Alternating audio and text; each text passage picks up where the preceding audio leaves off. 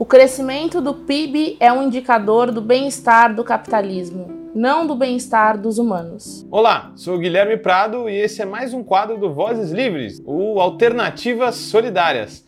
Eco salve, rapaziada! E aí, pessoal, vamos falar de PIB hoje? Esse indicador que aponta o sucesso ou o insucesso de governos, que é beatificado pela direita e também pela esquerda hegemônica? Sabemos que crescer o PIB não é uma discussão, principalmente para os partidos e governos. A questão é como crescê-lo. E como todo consenso é perigoso, bora refletir hoje sobre ele. Vamos ver se esse indicador tá mais para produto interno bruto mesmo ou brutal. O produto interno bruto, PIB, tem um antecessor, o PNB, Produto Nacional Bruto ele foi inventado pelo economista russo-americano Simon Kuznets em 1930. Kuznets tinha o objetivo de fazer um medidor que aumentasse nos momentos bons econômicos, que diminuísse, caísse nos momentos de crise. O PNB, o Produto Nacional Bruto, foi muito importante, por exemplo, para a hegemonia dos Estados Unidos. Durante a Segunda Guerra, esse medidor foi essencial para que esse país achasse a ociosidade da sua economia, tudo que poderia produzir para que assim crescesse seus níveis de produção a níveis sem precedentes. Bom, e já lá no fim da guerra, na verdade, logo após a guerra, no ano de 1946, os Estados Unidos já ali emplacaram uma lei do emprego. Nessa lei do emprego também adotavam um PNB como política econômica oficial do país. E isso ainda se intensificou. Essa hegemonia dos Estados Unidos fez também, claro, outras instituições como a ONU adotar em 1953 o PNB como um medidor essencial. Foi assim que todo mundo capitalista foi absorvendo esse medidor principalmente como um sério indicador de progresso. E nesse contexto da Guerra Fria, os Estados Unidos e a União Soviética duelaram até mesmo na questão dos indicadores. Ambos, infelizmente, os dois lados se centralizaram na ideia de crescer a produção e não em um indicador que mirava ali as necessidades humanas. É, o medidor soviético, na verdade, se chamava produto material líquido incluía bens físicos, mas excluía os serviços. E assim, galera, discretamente, em 1991, mesmo ano que a União Soviética caiu, o PNB saiu de cena para a entrada do PIB, Produto Interno Bruto, esse medidor capitalista que também se apoia nessa corrida por lucro e aumento da produção. Assim, o PIB foi se tornando hegemônico e inquestionável. Tá, mas qual é a grande diferença entre PIB e PNB? No PNB, o Produto Nacional Bruto, a produção é creditada ao país dos proprietários das empresas, ou seja, para onde o lucro vai. Já no Produto Interno Bruto, aqui que está o pulo do gato. É, ele mede o valor total dos bens e serviços finais recém-produzidos numa fronteira ali de um país durante o ano inteiro. Isso foi uma grande armadilha para os países do Sul. Por quê? Porque se você tiver uma empresa dentro das suas fronteiras e ela produzir muita riqueza, mas mandar para a Suíça, para a Alemanha, para os Estados Unidos, essa produção, essa riqueza vai ser contada para você, quando na verdade a remessa de lucro está indo para bem longe dali. Essa também foi uma boa forma é, de atrair os países da ex-União Soviética para participar da globalização capitalista, quando a gente sabe que na verdade eles perdem nesse jogo. Os Estados Unidos e o mundo capitalista, então, chamaram esse resto do mundo para bater bafo. O que eles não disseram é que eles iam dar uma lambida na mão. E onde que está essa lambida na mão aí? A gente consegue vê-la com um excelente estudo de Jess Griffiths, que fala sobre o estado da finança para os países em desenvolvimento. Lá ele diz que a cada um milhão de dólares de investimento ou ajuda que os países desenvolvidos dão para os países em desenvolvimento ou ditos subdesenvolvidos, eles na verdade tiram do outro lado 2 milhões de dólares. Geralmente para pagamento de juros de dívida externa, lucros retirados, empréstimos para países ricos, sim, porque a gente também financia a dívida pública de outros países, por exemplo, a gente tem papéis dos Estados Unidos ou da China, então a gente também está emprestando para eles, fluxo financeiro ilícito, entre outros. São todas formas que esses países têm de retirar muito mais grana do que eles dizem que investem ou ajudam esses países em desenvolvimento, como o Brasil, países da América Latina e da África. Bom, o fato é que muitos economistas, porém, já concordam sim com parte da crítica do PIB. Mas pouco, quase nada fazem para mudar os medidores ou mudar sua intervenção pública. Bora então aí conhecer sete críticas contra o PIB? Crítica número 1: um, o PIB não versa sobre distribuição. Muita gente já sabe, esse questionamento já não é novo, mas se a gente dividir o tamanho do PIB pela população do país, a gente vai ter o chamado PIB per capita. Mas esse medidor ele vai levar a gente a conclusões erradas, porque ele não capta a desigualdade. É como se todos recebessem a mesma coisa daquela riqueza medida. Então, essa, esse medidor ele é muito complicado para países como o Brasil, extremamente desiguais. Quanto mais para o planeta, né? já que a gente sabe que o 1% mais rico detém mais do que os 99% mais pobres. Isso está lá naquele relatório do Oxfam de 2016. Então, galera, o PIB pode ser do tamanho que for, tanto faz se essa riqueza continua indo para o topo da pirâmide. Crítica 2. Não há diferença entre boas e más atividades econômicas no PIB. Todas as atividades contam igual para o PIB. Se eu comprar uma bicicleta, uma pistola ou uma sunga de crochê, ou até gastar todas as minhas economias em vodka pura porque a vida é dura, eu vou estar tá contribuindo para o PIB. Um programa do governo, por exemplo, de construção de escolas, que é uma boa atividade econômica, vai contar positivamente para o PIB. Mas a venda de armas, por exemplo, para manter a guerra contra as drogas, que extermina a juventude negra e também os policiais negros, além da criação de gado em cima das nossas florestas, tudo isso são atividades ruins e que contam também positivamente para o PIB. Pro PIB vale tudo, é que nem vocês aí na micareta, não tem filtro. Crítica número 3. Várias boas atividades são invisíveis para o PIB. Ao mesmo tempo, o PIB não contabiliza boas atividades como, por exemplo, o voluntariado, o trabalho doméstico, a troca de sementes da agricultura familiar, já que simplesmente nenhum dinheiro muda de mão. Se eu moro numa república, por exemplo, em uma semana eu lavo a roupa da rapaziada e na outra é outro brother é quem lava, nada muda para o PIB. Mas se eu pagar 10 contos, por exemplo, para lavar uma camisa em uma lavanderia, eu vou estar tá contribuindo para o PIB que vai subir 10 contos, mesmo que o número de camisas não tenha mudado. É por isso que o PIB é machista também, já que ele não contabiliza o trabalho de cuidado. Claro, na maioria das vezes, na infinita maioria das vezes, feito pelas mulheres. Ou seja, como o PIB só mede relações de mercado, ele não vai perceber relações de troca, de reciprocidade, de solidariedade e principalmente cuidado, extremamente importantes para o ser humano sobreviver durante toda a sua história. Crítica número 4. O PIB nos faz parecer mais ricos do que realmente somos, pois ele exclui algumas coisas propositalmente. Por exemplo, se o ar, a água ou florestas estão sendo poluídas, os danos resultantes não entram no PIB.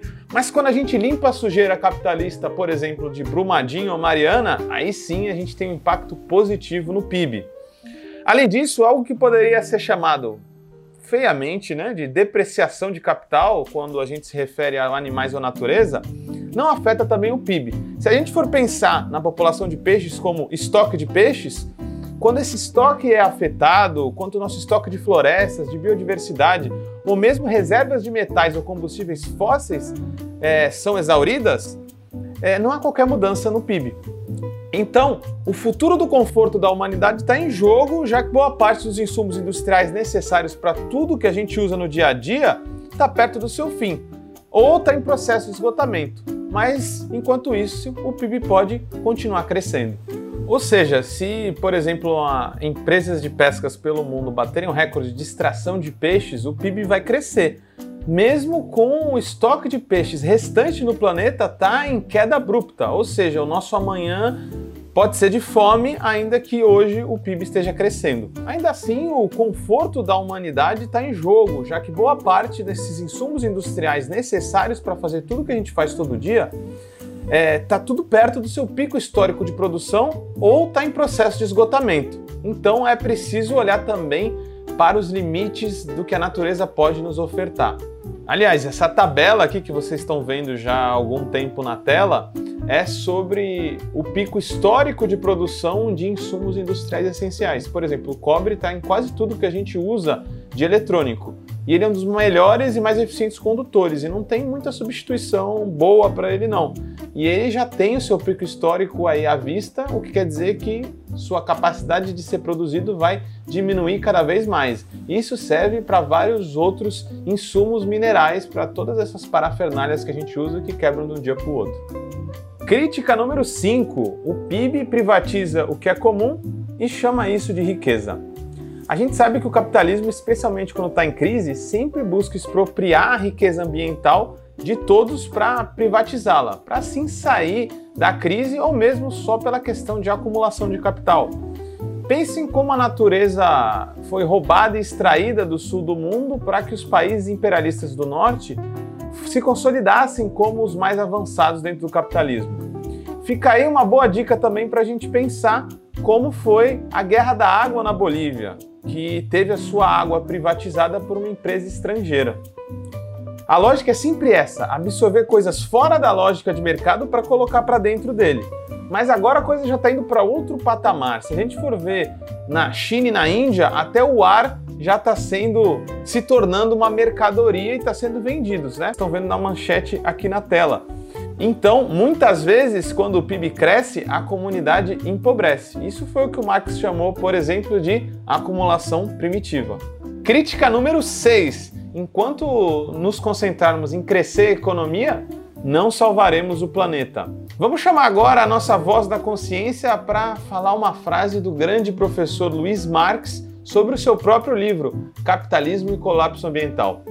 A razão de ser deste livro é a demonstração de que a equação mais excedente igual a mais segurança, decantada em nossa forma mentes ao longo de milênios, converteu-se hoje na equação mais excedente igual a menos segurança. Pois é, o Luiz Marx é muito perspicaz ao entender o problema da nossa era. Produzir mais, como um todo, é claro, como planeta, como economia global, já nos tornou mais inseguros. Se a gente for olhar o medidor da pegada ecológica, a gente já está consumindo por ano 1,7 planeta Terra. Então, qual o grande desafio? Diminuir o metabolismo da economia, retraindo atividades econômicas ruins, como o agronegócio ou a indústria bélica, para incrementar, não crescer infinitamente, incrementar atividades boas que tragam boa vida e redistribuição radical. É claro que esse desafio tem que ser distribuído de forma desigual entre os países. A gente não vai falar para Burkina Faso, que não tem riqueza bastante, para que ela diminua o tamanho da sua economia. O que tem que ser feito é que os países mais desenvolvidos tenham que combater e diminuir suas atividades ruins e também o consumo nocivo de seus habitantes para que os países do Sul possam investir em boas atividades em suas economias. O fato é que enquanto a gente seguir no mesmo modo de pensar, a gente vai estar sendo mais parte do problema do que da solução. É preciso urgentemente mudar do objetivo de crescer o metabolismo da economia para atender às necessidades humanas e do nosso meio ambiente. Crítica número 7, e a mais maneira de todas, que dá uns mindfuck aqui. Mais bicicleta significa menos carros na rua, menos combustível sendo gasto, menos peças de carro para consertá-los, hospitais mais vazios e pessoas mais saudáveis. Já deu para pensar como isso faria mal para o PIB? Numa lógica do PIB, faria sentido ter hospitais mais movimentados, fazendo cada vez mais cirurgias e exames complexos. Mas isso significa também um país mais doente. Quanto mais saúde preventiva, é muito mais provável que as cirurgias diminuam e os hospitais também. Até mesmo que menos hospitais sejam necessários do que hoje, com gente estressada pra caramba, comendo comida ultra processada, tendo empregos que os deixam exaustos, ganhando pouco enfim, esse tipo de sociedade favorece hospitais mais cheios. Só que fazer simplesmente eles atenderem mais pessoas pode fazer bem para o PIB, mas não necessariamente é uma alternativa civilizacional. Aliás, sobre essa questão tem muito debate e muita polêmica. Inclusive, se vocês quiserem aí, a gente pode gravar um vídeo sobre a relação entre PIB e saúde. Mas vocês podem ver aqui nessa tabela que tem uma relação direta entre investimento em saúde pública e ter resultados em saúde pública. Claro que é importantíssimo investir em saúde pública, mas o que a gente quer perceber aí é que Cuba, por exemplo, gasta 970 dólares per capita na sua saúde e tem uma longevidade de 78 anos, enquanto os Estados Unidos gasta quase 10 mil dólares e tem os mesmos resultados. É claro que isso tudo acontece por várias questões, né? Cuba tem um estilo de vida diferente, mas que também é um pouco sofrido, faz as pessoas andarem mais e comer mais leguminosas do que carne vermelha. Isso não é exatamente porque elas querem, mas das dificuldades que são impostas. A gente pode discutir mais sobre isso. Acho que todos vamos concordar com uma coisa aqui, não? Se bicicletas e saúde fazem mal para a economia, o problema é da economia. Vamos ter que mudá-la. Ainda sobre o PIB, então, Produto Interno Bruto, e sobre o PNB, o Produto Nacional Bruto, e sobre os medidores que focam demais em crescimento econômico para dizer que algo socialmente bom está acontecendo, Kuznets, o criador do PNB, já soltava uns puxões de orelha lá atrás. Né? Diz aí, nossa voz da consciência.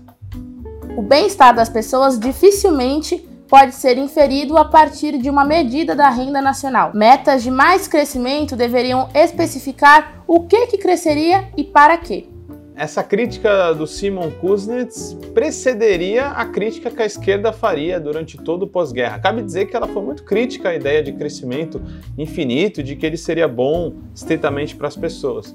Foi assim que no pós-guerra foi criada a alcunha do desenvolvimento, um lugar, um, um, um local teórico que foi especialmente importante para várias teorizações da esquerda como um todo. Mas mesmo esse horizonte, o do desenvolvimento, já encontra seu beco sem saída e é criticado por muitos movimentos, como o dos indígenas, do bem viver aqui na América Latina.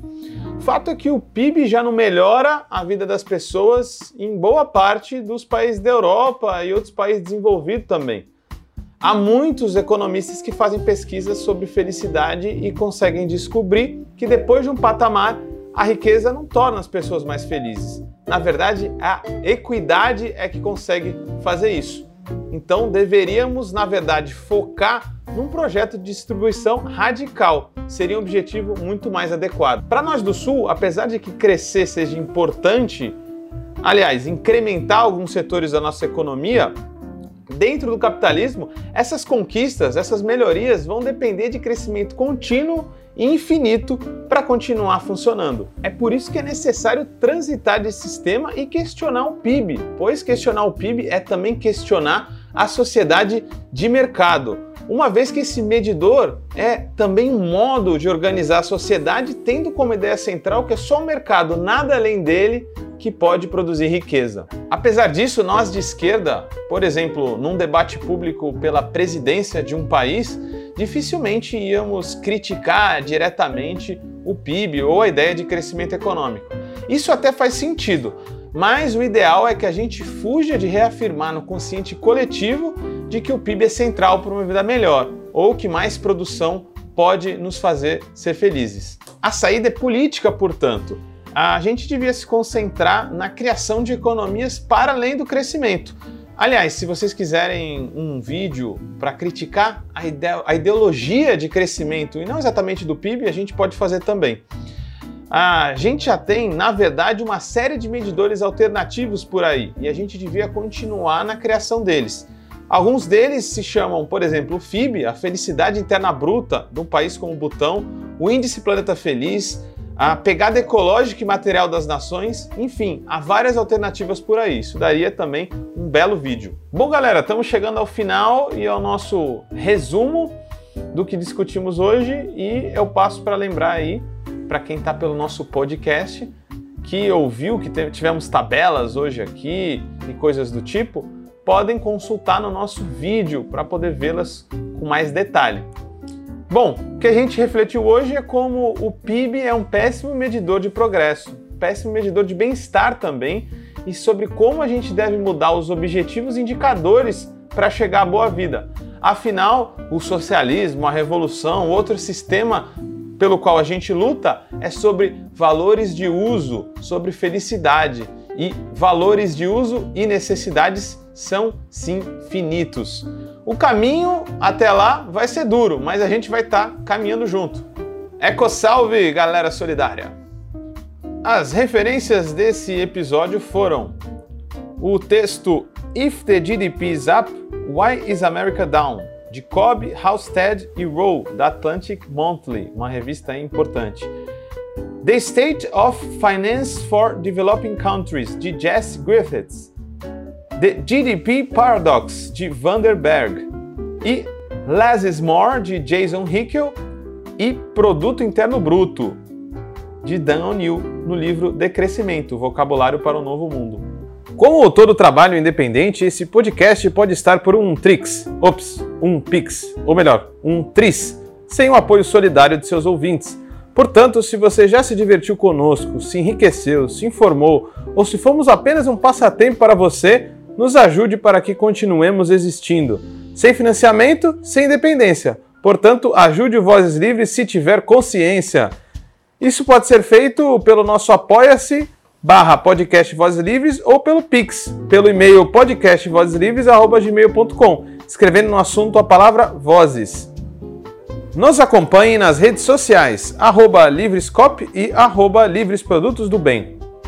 O Vozes Livres é um podcast realizado pela Rede Livres e financiado pelo Sindicato dos Químicos Unificados de Campinas e Região e pela Federação dos Trabalhadores do Ramo Químico do Estado de São Paulo produzido coletivamente por Guilherme Prado, Vitória Felipe e pelo coletivo Orvalho Filmes, composto por Eduardo Ferreira, Gaspar Lourenço e Guilherme Bonfim.